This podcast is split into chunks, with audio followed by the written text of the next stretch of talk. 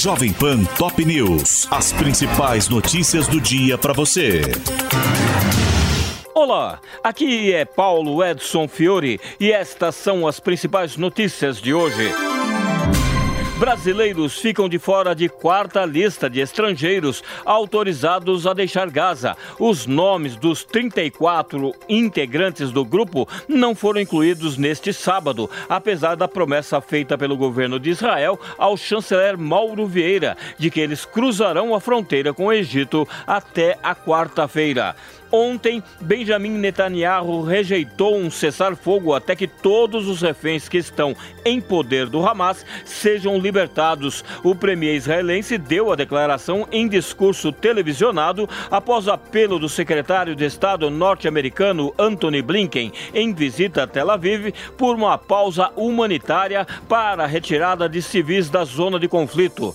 E o líder do Hezbollah disse que o ataque do Hamas no 7 de outubro foi sem 100% palestino. Em discurso, Sayed Hassan Nasrallah negou o envolvimento do grupo ou do Irã na operação que, segundo ele, provocou um terremoto em Israel, mas alertou aos Estados Unidos que, se quiserem evitar uma guerra regional, devem rapidamente interromper a agressão em Gaza.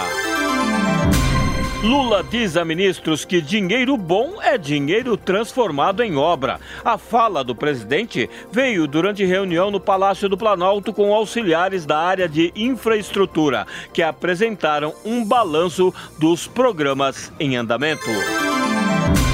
Cristiano Zanin vota pela condenação de mais seis acusados pelos atos do 8 de janeiro. O ministro sugeriu penas de 11 a 15 anos de prisão por vários crimes, inclusive golpe de Estado. E o julgamento no plenário virtual, que vai até o dia 7, tem agora dois pareceres contrários e nenhum a favor dos réus.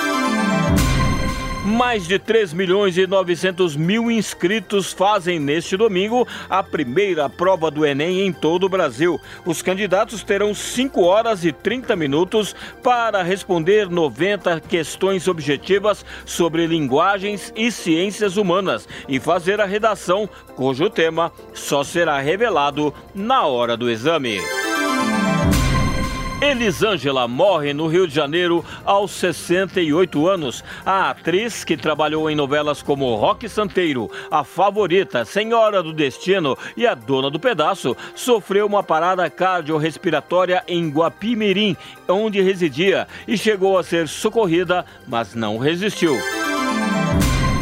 Temporal com rajadas de vento derruba árvores, fecha Congonhas e provoca desabamentos, com três mortos em São Paulo. Muitos bairros da capital ficaram sem energia e as vítimas foram atingidas por muros e uma parede que desabaram em Limeira, no interior do estado, e em Osasco e Santo André, na região metropolitana. Terremoto deixa mais de 120 mortos e dezenas de feridos no Nepal. O sismo de magnitude 6,4 ocorreu nesta sexta-feira na região montanhosa, próxima ao distrito de Jajarkot, onde vivem mais de 190 mil pessoas.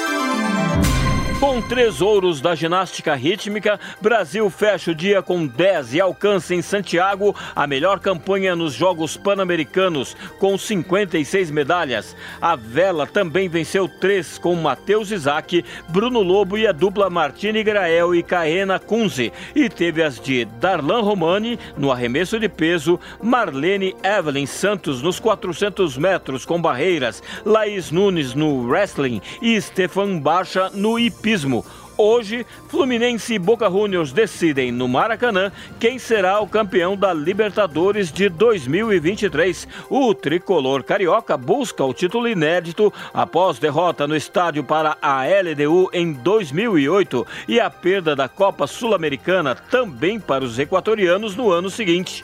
Pelo Brasileirão, o Palmeiras, vice-líder, joga na Arena Barueri contra o Atlético Paranaense em busca da quinta vitória consecutiva na corrida pelo título. Em Porto Alegre, o Grêmio, que também está no páreo, recebe o Bahia. E em Uberlândia, América e Atlético fazem o clássico mineiro no estádio municipal Parque do Sabiá. Este é o podcast Jovem Pan Top News. Para mais informações, acesse jovempan.com.br. Jovem Pan Top News. As principais notícias do dia para você.